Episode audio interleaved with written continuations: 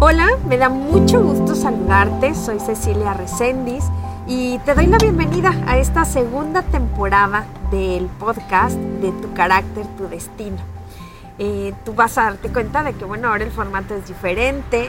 Ahora voy a tener invitados conmigo porque quiero compartir contigo también todas las enseñanzas que ellos tienen para nosotros. Quiero que sigamos creciendo en este proceso de transformarnos en nuestra mejor versión, pero también conociendo los diferentes puntos de vista de otras personas que también están en este proceso de transformarse en su mejor versión. Y hoy me da mucho gusto eh, que esté conmigo el pastor Eduard Mora. Eh, muchas gracias por estar aquí, Pastor Ed. Em, ustedes lo pueden seguir en sus redes sociales como Ed Mora o Edward Ministries. Y pues bueno, hoy va a platicar con nosotros acerca de la cualidad de carácter que vamos a estar trabajando en esta semana, que es el dominio propio. Bienvenido, Pastor Ed. Muchas gracias por estar aquí. Muchísimas gracias, Ceci. Es un privilegio para mí estar acá y qué bueno porque es un proceso que todos debemos iniciar y todos debemos continuar el proceso del cambio a veces no es fácil, pero con la ayuda de Dios se nos hace más fácil y más ligera esa carga, ¿verdad? Así es que es un privilegio estar por acá y que nos puedan escuchar y ser de bendición a miles. No, pues yo me siento privilegiada porque déjenme contarles que eh, Pastor Ed viaja por todos lados, eh, conoce muchos lugares en el mundo, Dios lo usa con poder para tocar los corazones. Y no quise desaprovechar la oportunidad de que en estos días está aquí en San Antonio. Quién sabe cuándo lo traiga Dios de regreso otra vez aquí. Entonces, eh, para mí es muy importante que eh, ustedes conozcan lo que Pastor hace y mm, su punto de vista como escritor también, porque no nada más es pastor, es escritor. Eh, ya les voy a compartir las portadas de los libros que tiene para que lo sigan ustedes también en sus redes sociales es alguien que edifica, alguien que se preocupa por bendecir a los demás y también se ocupa de hacerlo. Así que, pues bueno, eh, el título de eh, cualquiera de sus libros que tú puedas tener a tu alcance, no dejes de leerlo. Yo sé que va a ser de grande bendición. Pastoret, mm, esto del dominio propio, la mayoría de las personas lo aplica o piensa que solamente se aplica a el, la ira, al enojo, a la falta de, de dominar las emociones. Pero realmente el dominio propio, pues lo podemos, o más bien lo debemos aplicar en todo, ¿no? Sí, por supuesto. Y me llama mucho la atención esa pregunta porque siempre lo asocio con una persona que se identificó en Facebook como ingobernable. Oh, wow. Y bueno, ingobernable te dice muchísimas cosas, ¿verdad? Es una persona que de repente pues no tiene un buen genio, que no tiene un carácter definido y que vive una vida de anarquía. Entonces me llama mucho la atención porque a nosotros Dios no nos gobierna, simplemente Dios nos hizo a una imagen y a una semejanza que Él quiere desarrollar en nosotros y que está en cada uno de nosotros, pero que nosotros por ignorancia propia no la vemos. Pero eso está dentro de ti. Dios a ti te dio todo para que tú lo puedas eh, sacar hacia, afuera, valga la redundancia. Y, este, y entonces me llama la atención eso, porque las personas dicen, bueno, eh, el dominio propio se da para tantas cosas. Los muchachos dicen, a mí no me manda nadie, pero si caen en una prisión nos levantan a las 6 de la mañana para que se bañen y para que vayan a desayunar y a tomar el sol. Entonces ahí sí los mandan.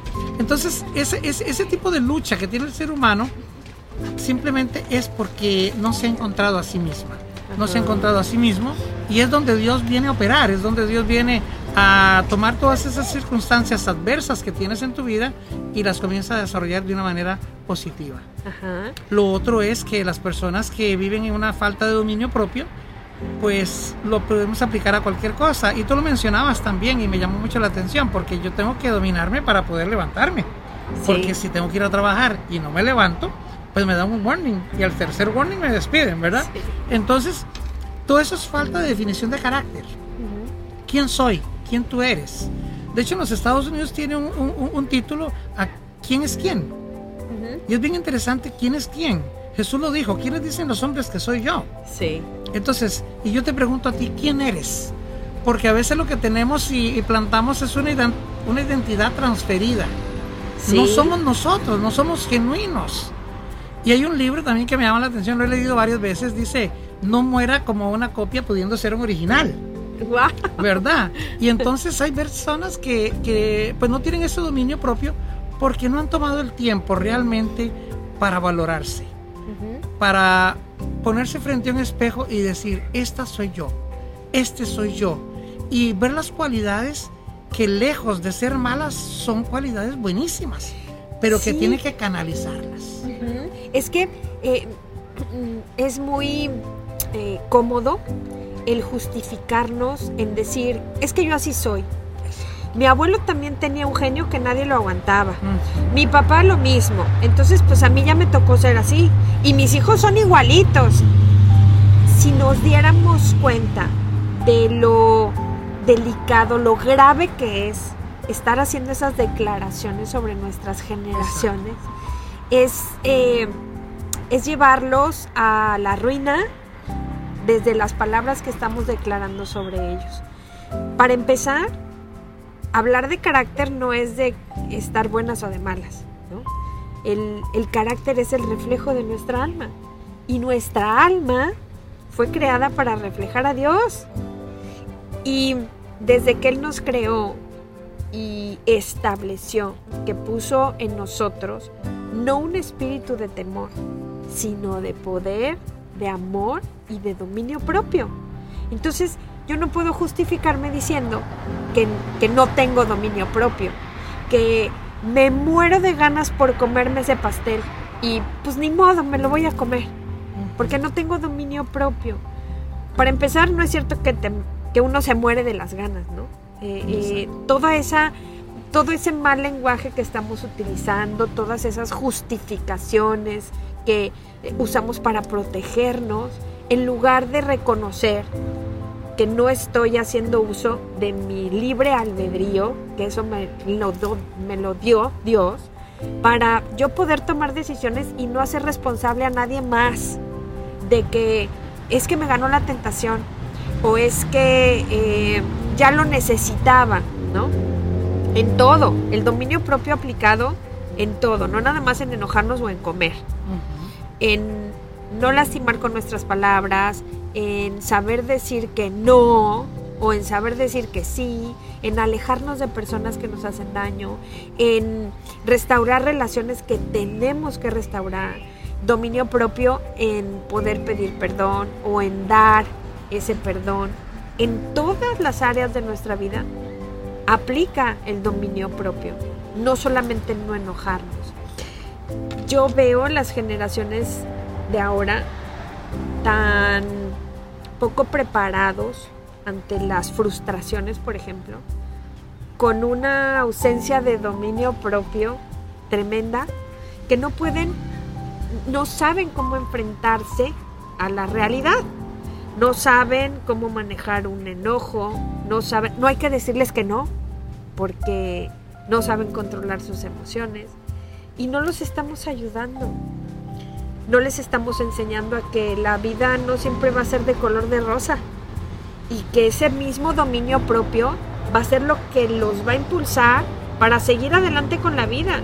Un día papi y mami no van a estar y ellos tienen que aprender a desarrollar ese dominio propio y a decir, me levanto porque tengo que ir a trabajar, este, tengo que ahorrar, tengo que evitar estas amistades que me están eh, intoxicando Sí, en lugar de aportar a mi vida. Exactamente.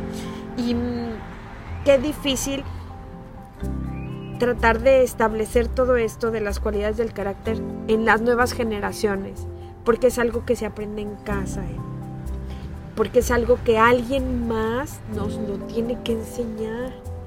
No es una materia como vamos a la escuela y aprendemos matemáticas ¿no? o ciencias, y que muchas veces pues lo aprendemos porque tenemos que pasar el examen. Pero aquí en esta vida, en el mundo real, si no pasas el examen, em, puede causar heridas tan profundas en la vida de las personas que seguimos repitiendo y repitiendo y repitiendo por no tener ese dominio propio. Así mismo es. Este, me llama mucho la atención que, por ejemplo, el carácter es algo innato que Dios te lo da. El carácter define totalmente tu identidad. Sí. Y el mal genio o el genio es lo que la gente asocia con carácter, pero realmente hay una equivocación ahí. La gente dice, yo tengo mal carácter. No, tú tienes un carácter definido por Dios en ti. Lo que no tienes es una identidad conocida. Ahora bien, ¿qué es lo que hay que hacer? Es canalizar aquel mal genio que te hace cometer improperios, cometer eh, ciertas situaciones que no son delicadas para mucha gente y vas a crear situaciones eh, de alejamiento en muchas personas y en tu vida propia. ¿Por qué? Porque no estás canalizando verdaderamente un genio que todos tenemos. Entonces yo decido enojarme. Sí, tú yo decido, decides, exacto. Yo decido perdonar. Yo decido amar. La vida está basada en decisiones. Yo decido a partir de hoy no ser el mismo. Yo decido a partir de hoy ser un ente de cambio para una sociedad convulsa. ¿Por qué? Porque esta sociedad hoy en día, no hace muchas, muchas sociedades atrás, ni, ni generaciones atrás, se decía que uno podía tener libertad de expresión. Hoy en día no. Hoy en día está coaccionado. ¿Por qué? Porque se está creando una conciencia de cristal. Sí. Donde yo te ofendo, por todo. Por todo. Si, si de repente, mira qué peinado tienes bonito. Mira, ¿qué te parece mi peinado? Pues no sé, igual a todas. Pues ya, te, me ofendiste, Ed, qué barbaridad. Mira que, y, yo dos horas que duré en el beauty. Este, entonces, la gente está condicionada a eso. Ahora, nos quieren introducir también, inclusive, eh, un lenguaje que no es nuestro lenguaje y que no es ni aceptado en una Real Academia. Entonces la gente se siente mal y por eso la gente se enoja y nos tildan y nos acusan de homofóbicos, nos acusan de muchas cosas. ¿Por qué? Porque estamos en una tendencia nueva que está partiendo por la mitad a esta generación. Y ni se diga la próxima, que la próxima no va a tener identidad, porque la otra ni siquiera va a saber eh, sumar. Porque antes la gente sumaba, ahora la gente usa una, una maquinita, una computadora, una laptop eh, una simple calculadora o científica o regular. Entonces, la gente necesita hoy reconocer cuál es la identidad. Sí. ¿A qué yo le sirvo? ¿A una vida de anarquía o a una vida propia o a una vida de una identidad transferida? ¿Quién soy yo? Esa es la pregunta que yo me hago. ¿Quién soy yo? ¿Quién quiero ser? Porque la gente dice, sí, es que salía mi abuelo, pero es que su abuelo se murió del hígado. ¿Y usted se quiere morir igual? ¿Y usted quiere que sus hijas sean igual? Porque las personas, yo lo hago en las conferencias, ¿usted quiere que sus hijos sean igual a usted? No jamás. Entonces yo les digo, tan mala eres que no quieres que tus hijos... No, pues usted sabe que uno tiene que cambiar. Y yo le pido a Dios y yo le entrego a Dios mi carácter.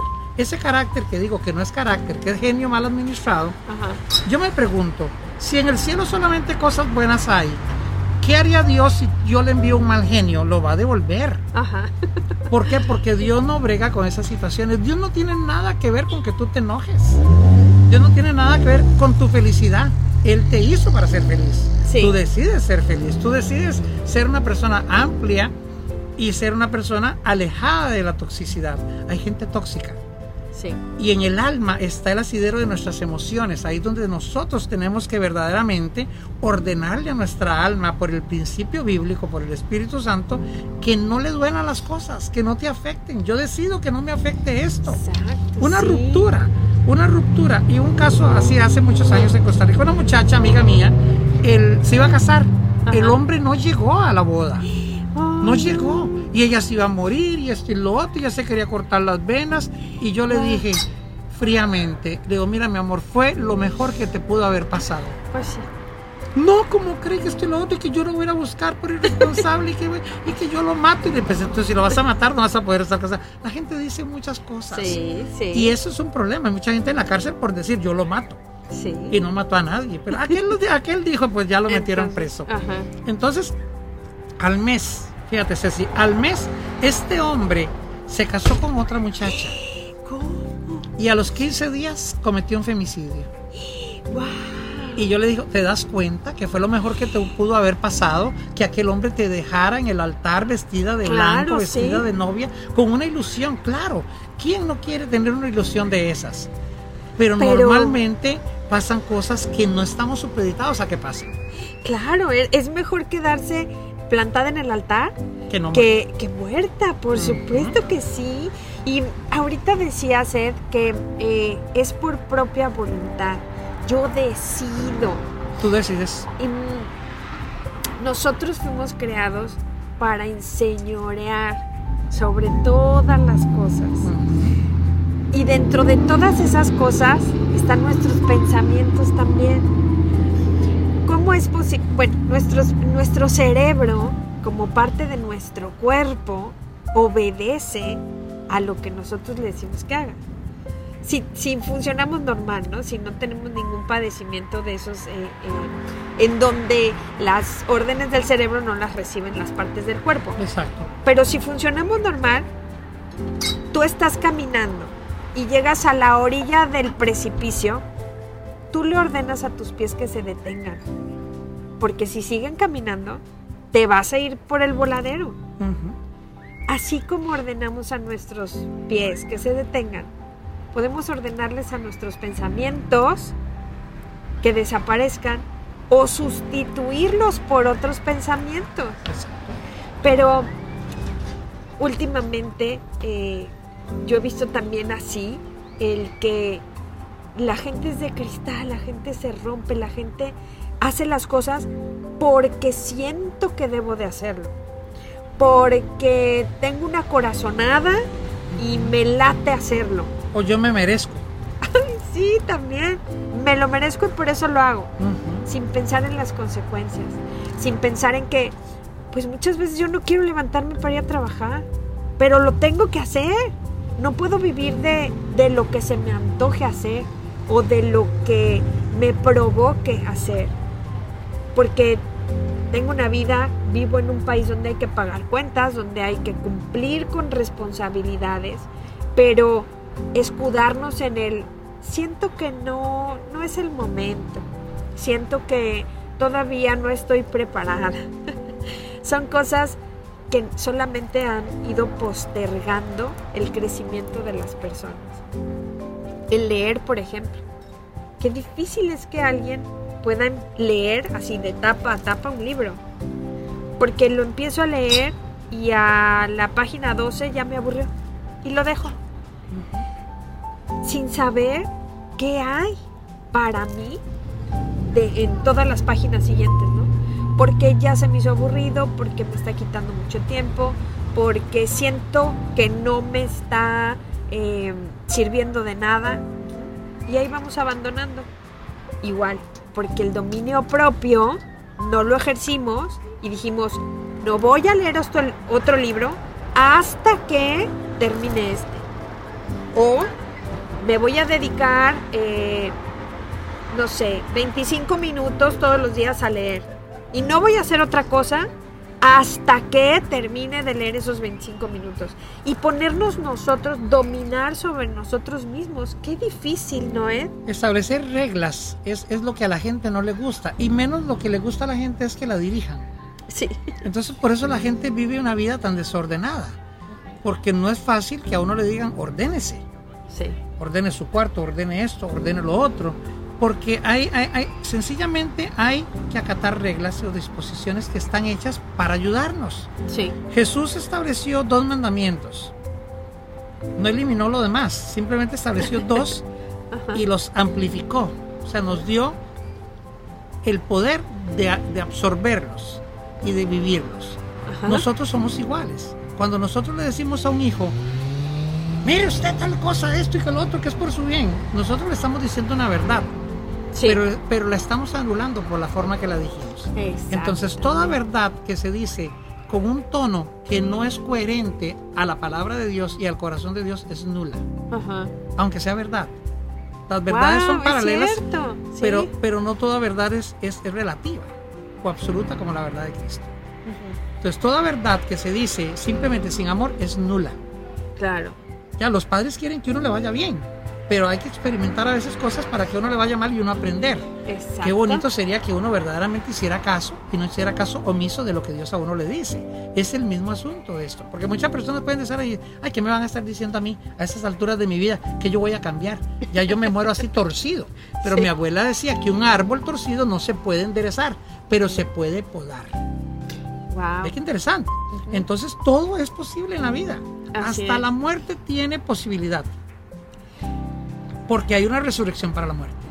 Amén. Todo Sí, acaba. Dice la gente, es que yo quiero morirme porque ya no soporto mi vida. Es que nunca has vivido. sí. No puedes decir eso porque nunca has vivido. Más bien, están cansados de esa manera de vivir. Exactamente. Pero esa no es la única manera de vivir. Hay otras. Y bueno, precisamente eso es lo que nos encargamos de desarrollar en Primero Carácter. En mostrarle a las personas, acompañarlos en este camino de aprender una nueva manera de vivir.